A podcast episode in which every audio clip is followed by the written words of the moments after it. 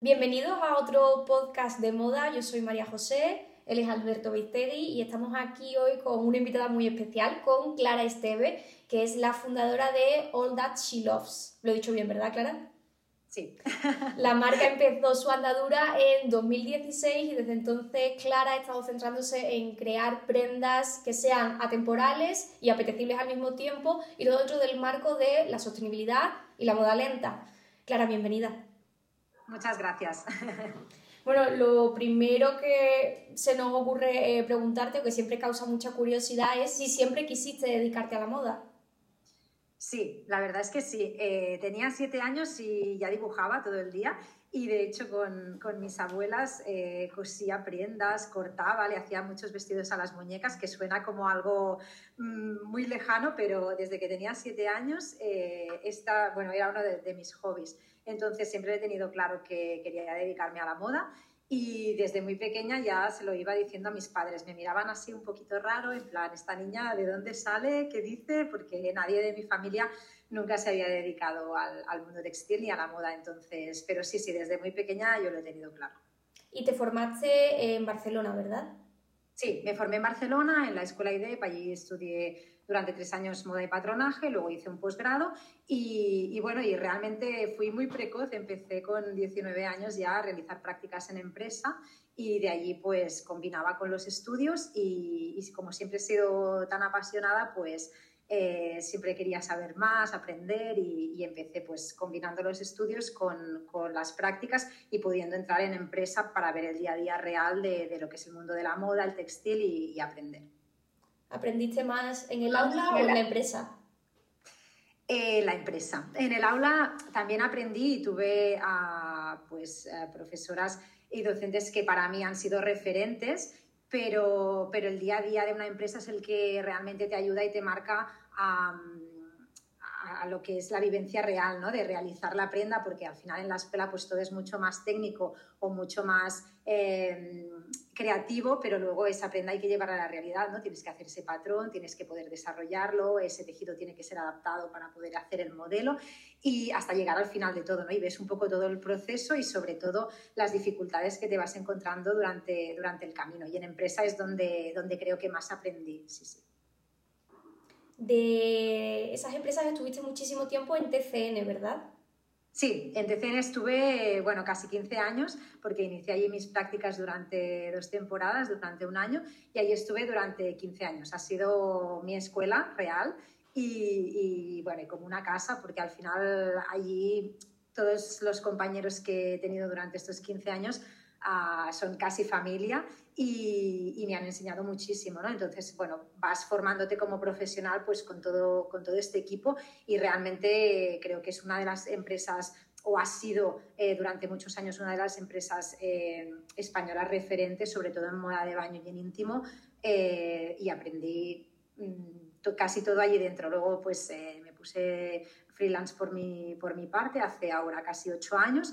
creé mi propio estudio de diseño y a través de este estudio es cuando he empezado a trabajar con otros diseñadores, otras marcas, otras empresas, hasta montar mi marca o combinándolo, porque a día de hoy aún estamos combinándolo.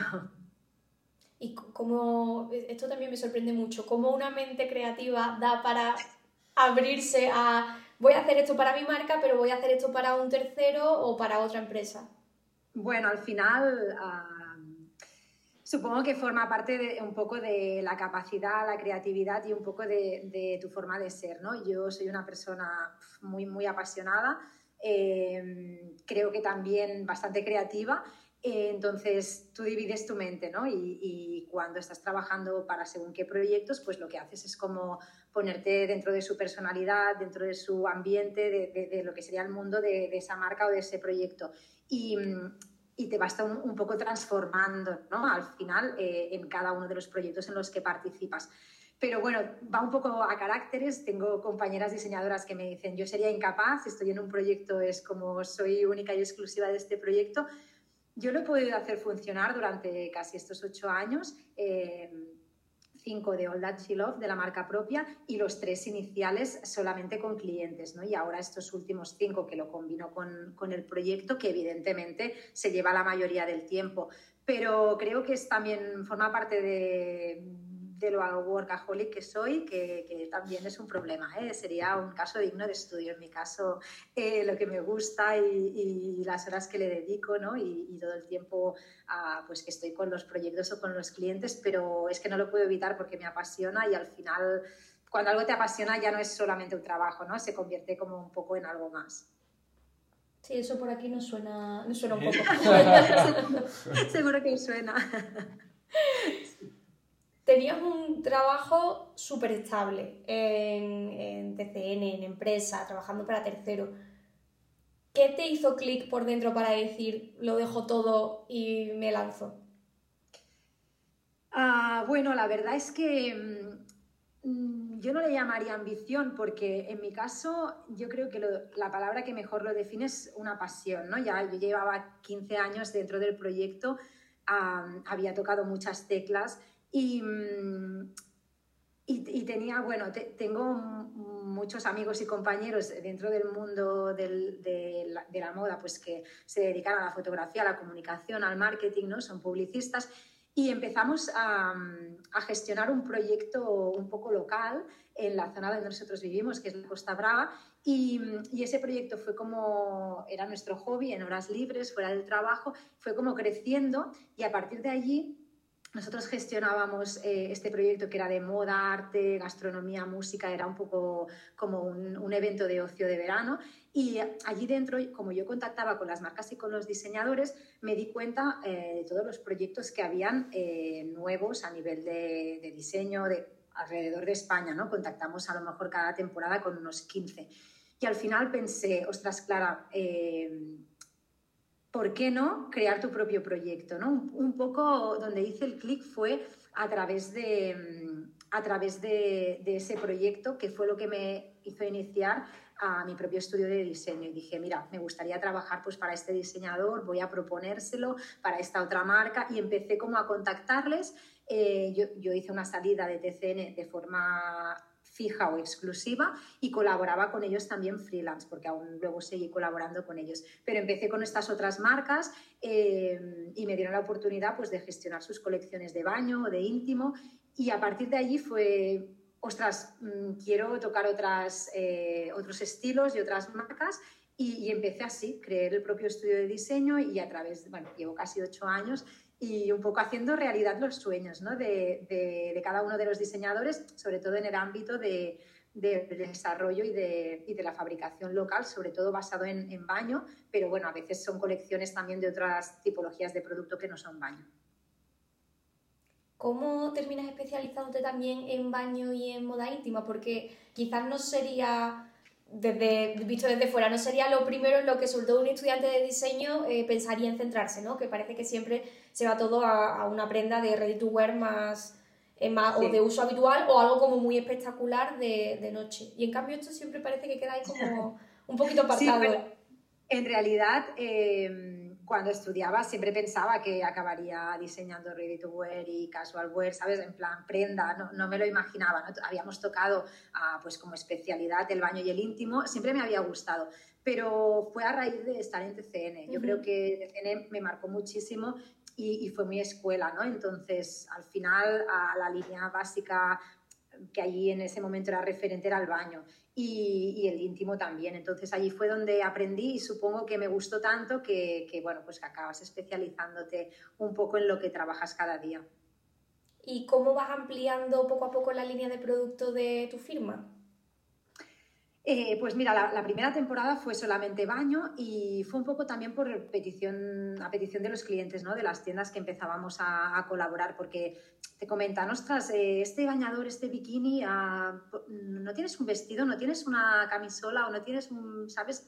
Como un poco más la prenda resort para, para poder hacerse el look completo, ¿no? O incluso el pareo o el pantalón, el short. Entonces, a raíz de allí fue ya una petición un poco de clientes y porque, bueno, porque en tu interior, pues ah, siempre tiendes, ¿no? A hacer colecciones más grandes, más producto y la verdad que, que, bueno, una diseñadora nunca tiene fin o en mi caso yo nunca tengo fin y siempre quiero más y hacer más diseños y más prendas, pero bueno, para eso están los equipos comerciales para frenarte un poco y ponerte límites porque si no, esto sería, vamos, imposible. No, que creía que querías hacerle alguna, alguna pregunta clara. ¿Qué, ¿Cuál ha sido el mayor freno que te ha puesto el equipo comercial? Bueno, hago colecciones hiperdimensionadas. Entonces ellos eh, me han frenado a nivel de estructura, de reducir un poco las colecciones. Evidentemente hay que ser creativo y hay que a innovar, investigar tejidos, eh, en mi caso, pues tinturas, colorido, pero sobre todo hay que ser realistas pues, con, el, con el mercado y ya también cuando ya vas teniendo un bagaje de tantos años de experiencia, pues tú misma ya dices, ostras, en esta empresa he visto esto, esto no es viable, no ha funcionado, entonces tú misma también te pones un poco frenos, fuera bromas, pero sí que el equipo comercial me ayuda mucho en este sentido, a hacer colecciones coherentes, eh, y que también evidentemente sean comerciales, ¿no? que a veces los diseñadores también pues, nos gusta eh, pues, hacer prendas un poco diferentes. Y sobre todo también analizando las ventas cada temporada, ¿sabes? Porque ves lo que te rentable, lo que no, lo que encaja, lo que vendes, pero, pero sí que un poco te ponen límites en esto. Y luego en, en un poco dentro del estilo, pues te dicen, ostras, pues la prenda oversize es la que menos funciona, ¿no? O por mucho que esté en tendencia. O... Pero bueno, siempre cada diseñador creo que tenemos nuestros tics, nuestro propio estilo y siempre también intentas introducir en cada colección, pues tu identidad y, es normal. Pero llegamos a un buen equilibrio el equipo comercial y, el, lo que es el equipo del estudio de, diseño y, fabricación y siempre llegamos a un entendimiento. Nunca hay peleas ni, ni guerras. Creatividad y dato de la mano, ¿no? Sí, va todo de la mano. Al final es importante, bueno, mm, coordinar bien los equipos y, que la colección sea viable, el producto guste y que al cliente final, por supuesto, pues le encaje. Hablando del cliente final, eh, esto es algo que además eh, yo personalmente me, he preguntado muchas veces cuando hago eh, investigación ¿no? para, para, temas y demás. Siempre da la sensación de que la moda íntima, el homeware, cosas que usamos como muy a diario, hay cierta reticencia a la hora de invertir en ello, a pesar de que sea lo que usamos a diario. Como que el público parece que está más dispuesto a gastarse grandes cantidades en un abrigo o en un vestido de noche que va a usar en contadas ocasiones antes que en algo que realmente va a estar llevando todos los días. ¿Tú te has encontrado eh, reticencias por parte del público para aceptar un, precio un poco más eh, subido de ticket que la moda rápida? Totalmente. En el caso del íntimo y de la parte más lingerie, más, digamos, o homeware incluso, eh, totalmente. pero también es un, eh, es un tema de, de conciencia, ¿no? Al final, em, creo que también en España eh, la cultura del low cost, pues ha ayudado a que sea así, ¿no? Al final, en general, la, clienta está acostumbrada a tener ese tipo de producto a un precio muy económico. Y también me puedas decir, ostras, pero también en otro tipo de, productos. Sí, pero creo que, en un abrigo, en un, en un bolso, en un pantalón, en un traje de sastrería, hay una conciencia un poco mayor en, que, bueno, cuanto más te cueste o de una marca mm, superior sea o de un precio más elevado, es como que es más bueno, ¿no? Es, un poco cultural, creo, en ese aspecto. Pero sí que es verdad que, que, por desgracia la prenda que, más exterior, que es la que más se ve, ¿no? la que más aparenta o la que te da ese look externo, eh, es en la que siempre solemos gastar más dinero. Entonces, en ropa interior es lo que menos se ve, en el pijama es la prenda que menos se ve, un poco el, el, chándal, por decirlo así, eh, de estar por casa, ¿no? de fin de semana es en lo que, entre comillas, menos dinero inviertes. Tengo que decirte que en nuestro caso, las clientas que adquieren estos productos en, en nuestra colección lo valoran, saben que está hecho aquí, que son tejidos pues livers, que son tejidos cortados a mano, que son producciones hechas aquí y, y acaban dándole un valor. Tengo que decirte que yo cada vez me estoy encontrando una concienciación más superior, ¿no? Y, que, y, que, ostras, pues voy a hacer la inversión y mira, quiero comprarme esta temporada, este conjunto y tal. Pero en general creo que es como dices, ¿sabes? El abrigo, el, vestido, el, el bolso, son las prendas en las que más solemos invertir, pero por conciencia, por educación y porque culturalmente siempre ha sido así. Son las prendas que más se ven y, es el primer impacto que te llevas de, una persona cuando la ves vestida, ¿no? Sí, si hacemos la inversión nos gusta que se vea, ¿no? Y que, se note que nos hemos gastado el dinero. exacto, totalmente. Hablabas de todos esos tejidos cortados a mano, eh, los tintes que también realizáis que son muy especiales y todo es de proximidad y lo hacéis en talleres allí en la Costa Brava. ¿Te costó arrancar el proyecto de esta manera dentro de esta eh, slow fashion entonces cuando empezaste, que no estaba la conversación sobre sostenibilidad tan a la orden del día? Sí, muchísimo. El estudio lo empecé hace ocho años y todo de que yo llevaba un bagaje muy grande de estos pues, 15 anteriores y alguna colaboración más. Em, yo quería, quería crear un, equipos propios y colaboradores propios y no utilizar los que pues, venía conociendo hasta, hasta el momento. ¿no? Entonces me costó muchísimo. Sí que es verdad que tengo que decirte que tuve muchísimo apoyo por parte pues, de, contactos y de proveedores que durante estos años habíamos trabajado pues, en, en, la anterior empresa o en empresas anteriores, pero sí que es verdad que me costó porque, claro, de entrada tú vas con proyectos pequeños, con marcas pues, que es la primera vez que realizan sus cápsulas de baño y que se las estás desarrollando tú y todo, que yo les podía dar confianza pues, por mi bagaje o experiencia, fue difícil porque las cantidades eran pequeñas, eh, no había una producción muy grande y encima, claro, cuando lo quieres trabajar pues, a un nivel de exigencia alto, de confección alto y de calidad alta, eh, es, es, complicado. Me costó muchísimo, no, no, no os voy a engañar. Eh, en esto siempre me gusta ser muy transparente, pero tengo que decirte que han pasado casi ocho años y a día de hoy tengo equipos increíbles. Uh, bueno, que son para mí mis manos derechas en todo, ¿no? De diferentes tipologías de producto, pero yo, bueno, he podido durante estos años montar en la zona de lo que es más Costa Brava y Gerona, todo lo que es alrededor de Barcelona y todo lo que es la zona del Maresma, ¿no? que es un poco el radio de acción donde nosotros tenemos pues, los talleres, los cortadores, estampadores, tintoreros, un poco todo, todo el mundo. Y incluso ahora también en la zona de, en el interior de Cataluña, en, la zona de Igualada, donde también trabajamos el knitwear.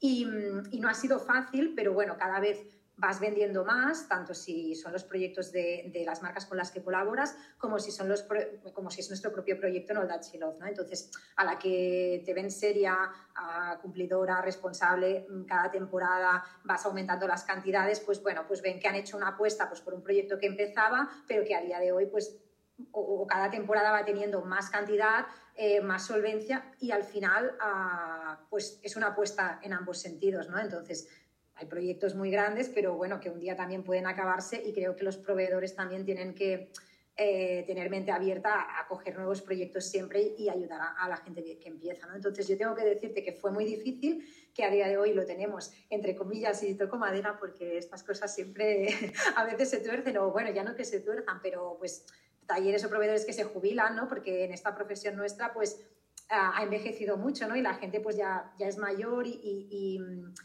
tampoco hay tanto relevo en ese sentido generacional, ¿sabes? Que, bueno, ojalá que si hay mucha gente viendo esta entrevista, pues se anime cada vez más a, crear más em, proyectos nuevos dentro del textil, porque es un mundo súper bonito y genial y es una pena, ¿no? Que, que no haya este relevo generacional a medida uh, que van pues cerrando estos talleres, ¿no? Pero fue muy difícil, a día de hoy lo tenemos más o menos controlado o equilibrado e intentamos pues cada temporada introducir algún, algún proveedor nuevo, sea de tejido o sea de, a nivel de fabricación.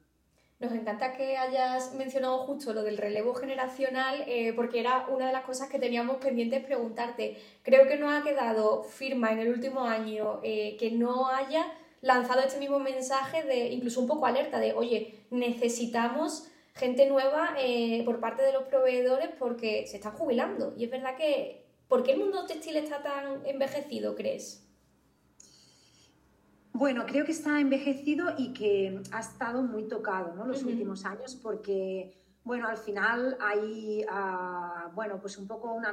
A menos que no seas una firma con unos valores muy fuertes y que no te muevas solamente un motivo económico y de superación de ventas cada temporada y quiero ganar más, si realmente detrás no hay unos valores muy fuertes, ah, aunque suene romántica, ¿eh? pero yo en este aspecto me considero pues quizá menos empresaria eh, y más romántica, pero para mí los valores son, son fundamentales. ¿Por qué? Pues porque te dan coherencia, te dan credibilidad delante del proveedor, de, ¿sabes? Entonces, eh, tienes que ser fiel.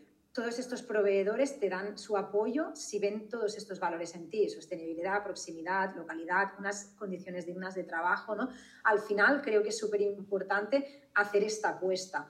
Y las marcas que por desgracia o los, las, las multinacionales no han tenido esta visión, han salido fuera con sus producciones, ¿no? Y ha habido tal globalización tan grande y, tal externalización de, de, sus fábricas, de su, bueno, su fabricación de sus productos, que al final lo que es España, que era para mí y sobre todo la, parte que yo más conozco, en la que más he trabajado, que es Cataluña, em, ha habido golpes muy fuertes a proveedores que ya no es por relevo generacional, sino que han, han, tenido que cerrar pues porque no podían subsistir ni por los precios que les pedían fabricar, ni por las cantidades o porque ya no tenían ah, trabajo, ¿no? Entonces, por una parte está el relevo generacional, porque creo pues, que ha sido ah, pues, España siempre una institución en este sentido a nivel de sector textil de fabricación y, no, mm, no, ha habido cantera, ¿no? pero también un poco por eso, porque enseguida se han externalizado las, las fabricaciones. Eh, en Asia, en India y con todo, con todo mi respeto, yo no comparto esta visión, pero, pero la respeto. Pero sí que es verdad que creo que estos dos motivos han hecho pues, eh, el cierre de varios fabricantes, de varias empresas y eh, el panorama también un poco sociopolítico que nos vamos encontrando, ¿no? porque ahora, pues, evidentemente, todo el tema del COVID ha, pues, ha hecho también estragos a muchas empresas, por desgracia, y últimamente, este último año, pues también con la guerra de Ucrania. Al final todo afecta porque son costes añadidos a las empresas, a los fabricantes y bueno, y no todo el mundo puede acabar aguantando, o no tiene la visión pues, de, renovación, o no tiene la visión de, de ostras, vamos a coger marcas nuevas, vamos, sabes, que tengan ilusión, que empiecen. Un poco por todos estos motivos creo que, que hay un problema generacional, un problema pues, de costes y de pues, este ambiente sociopolítico y todo se junta y hace pues, bueno, pues que todas esas industrias, fábricas y pequeños fabricantes que antes había tantísimos y tantos polígonos, a donde podías acudir, pues cada vez sean menos. De momento nosotros seguimos subsistiendo, fabricándolo todo aquí y espero que por muchísimos años, porque es nuestra filosofía, nuestra identidad y forma parte también de nuestro ADN. Pero bueno, veremos a ver cómo evoluciona todo, no es fácil. ¿Habéis notado mucho el post pandemia y esta crisis eh, derivada de la guerra durante el último año? Sí, lo hemos notado, sobre todo en, falta de materia prima, a la hora de comprar los hilos para tejer los tejidos. Lo hemos notado pues desde colorantes, desde en, temas de estampación, o sea, en todos, en cada fabricante, a cada fabricante le ha afectado de una manera distinta. Y después también en una subida de precios. Eh, nosotros seguimos aguantando con toda la fabricación aquí, pero bueno, hemos trasladado todas estas problemáticas también a nuestros clientes y, tengo que decirte que en general estoy contenta porque todo el mundo lo ha entendido y lo ha aceptado porque, a ver, no es solamente nuestro sector en moda y en textil, yo creo que ha sido un poco en todos los sectores y que hay una subida generalizada a nivel de, precios, pero también en timings, ¿eh? en, la falta de materia prima, ¿no? Pues si antes un tejido entre cuatro y seis semanas lo tenías fabricado, pues ahora estás entre seis y ocho porque la materia llega más tarde, entonces bueno, es como una concienciación y, todo el rato, ¿no? Ir, hablando muchísimo, tener mucha comunicación con los equipos de ventas, con, los, con las tiendas y con la clienta final, incluso a través de nuestras redes, de nuestra página web. Creo que nosotros lo transmitimos muchísimo esto porque nos gusta pues este sistema de trabajo transparente y, y explicando pues la realidad en la que nos encontramos. Es, es, que es fundamental porque es verdad que los problemas han sido eh, lo que dices a nivel global y además cuando hay tantas patas eh, en un proceso productivo como este de lo que tú dices, hay que fabricar el tejido, los tintoreros, o sea, hay, hay muchas partes implicadas y me imagino que todo eso lo aumenta el nivel de, eh, de complicación. Sí, sí, sí. Y de estrés, y de estrés. que, que no es poco, ¿eh? ¿Cómo va la salud, ¿cómo va la salud mental eh, gestionando una empresa de estas dimensiones?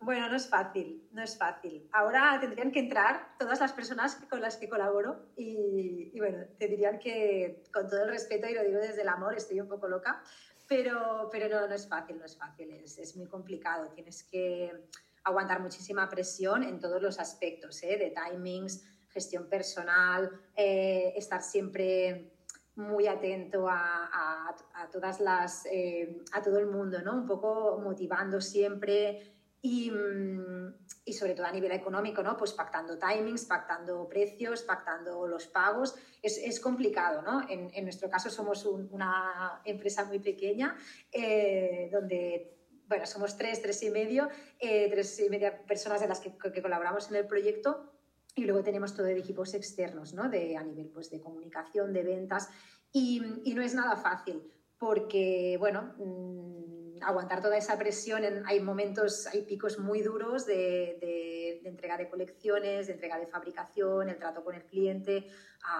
tema pagos, las fabricaciones, pues a veces se tuercen las cosas y una producción que te tenía que llegar el día 10, pues te llega el 16, esto provoca un retraso en tu almacén, provoca un retraso en tu cliente.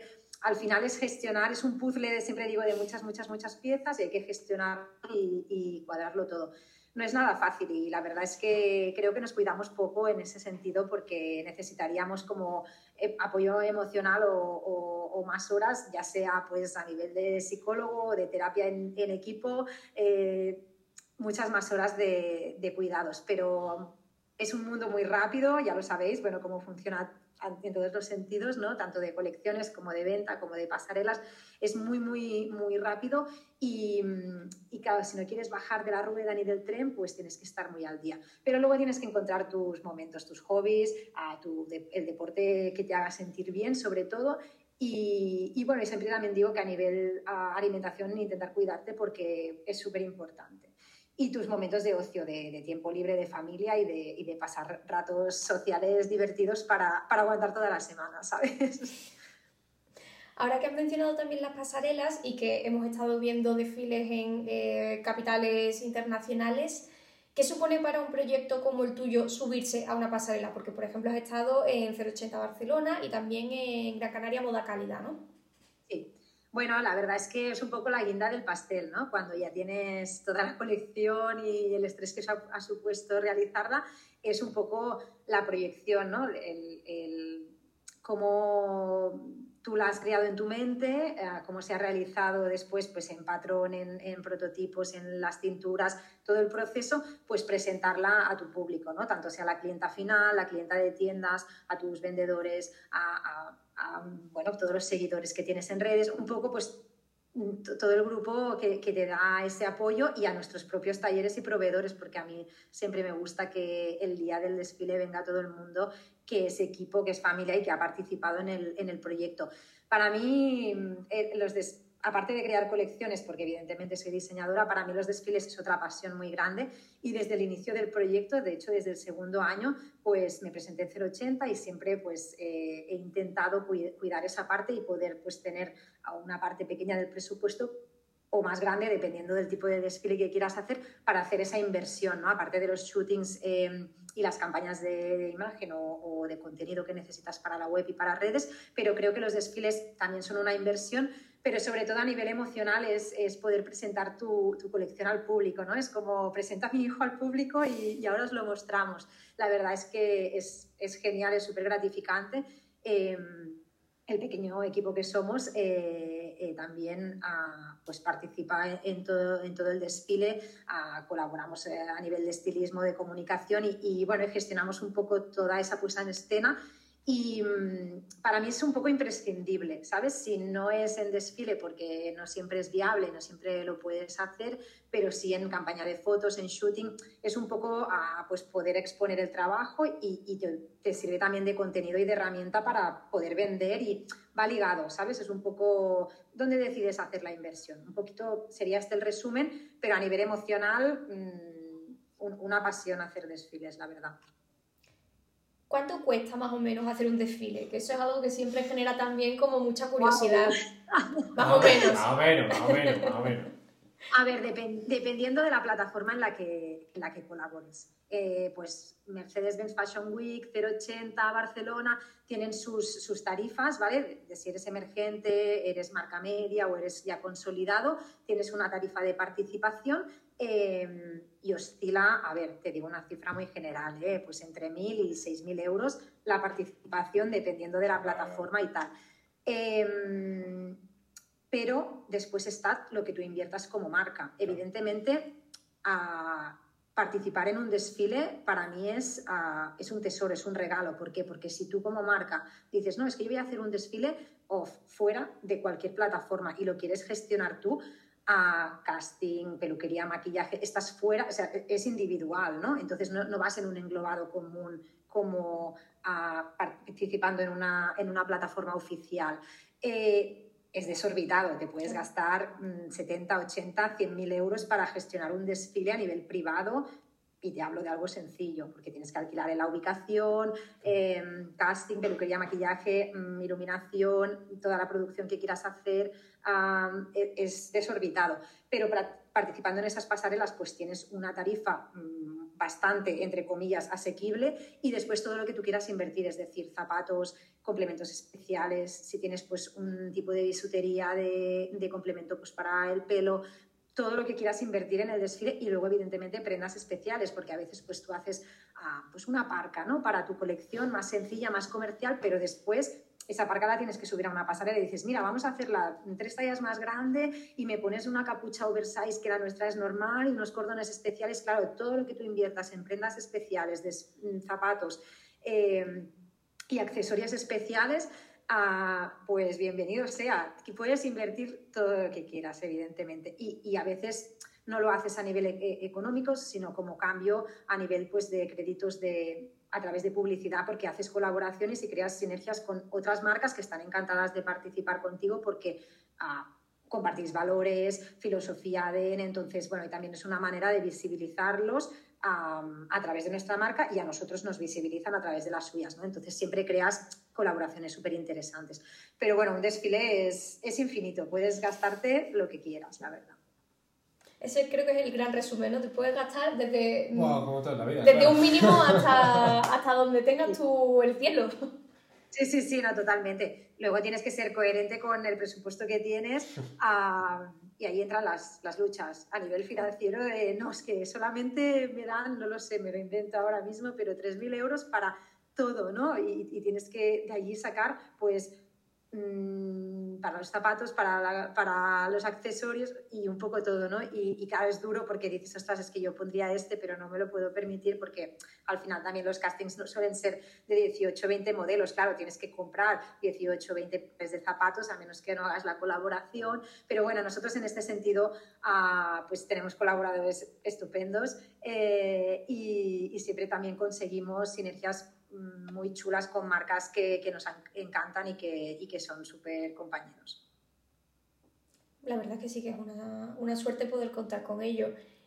Otra cosa que también genera eh, mucha curiosidad eh, sobre el tema de los desfiles, y ya con esto eh, cerramos capítulo y te dejamos tranquila en ese sentido, ¿un desfile luego os reporta beneficios a vosotros como marca a nivel económico?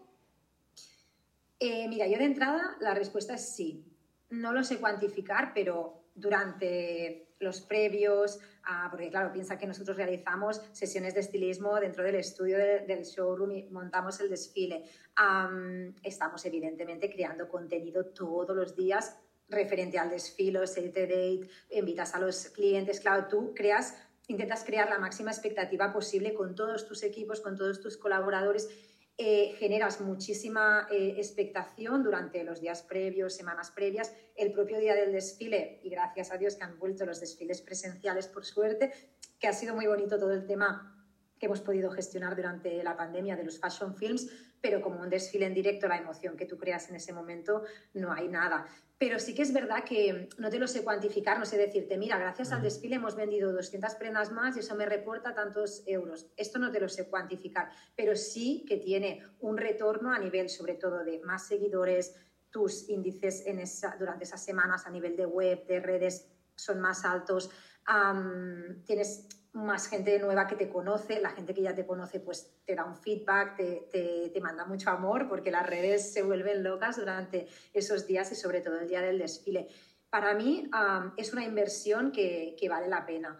Eh, pero no te lo sé cuantificar a nivel ni de cantidad de ventas ni de, ni de dinero. Pero sí que es verdad que nuestro showroom de ventas pues, ha recibido llamadas, ostras, he venido al desfile, me ha encantado, me gustaría aumentar este pedido o el otro. Lo que pasa que, bueno, que a veces como los timings de ventas ya están cerrados, pues no siempre es, es viable. Pero sí, para mí el resultado es positivo y estoy segura que nos aporta más ventas, más unidades y sobre todo más seguidores y más gente que te conoce. Fantástico, vamos, que beneficio por todas partes, o sea que, que sí, seguimos haciendo la inversión. Soy mi fan ¿eh? de los desfiles, quizá hablarías con otra marca y te diría, ostras, pues, sabes, te daría otro punto de vista, pero para mí es una pasión muy grande y, y, soy muy, muy fan de los desfiles, sí. Fantástico. Pues muchísimas gracias por tu tiempo, por tus palabras y por haber sido tan sincera eh, a la hora de acercarnos un poquito más todo lo que pasa entre bambalinas de, de una marca eh, ética que no siempre es fácil de mantener y más en los tiempos que corren. No, no, muchas gracias a vosotros y, nada, hay mucha fuerza con el proyecto, espero que vaya muy bien y a ver si nos encontramos y nos conocemos en persona pronto. Ojalá. Claro que sí. Un abrazo. Un abrazo, claro. Adiós.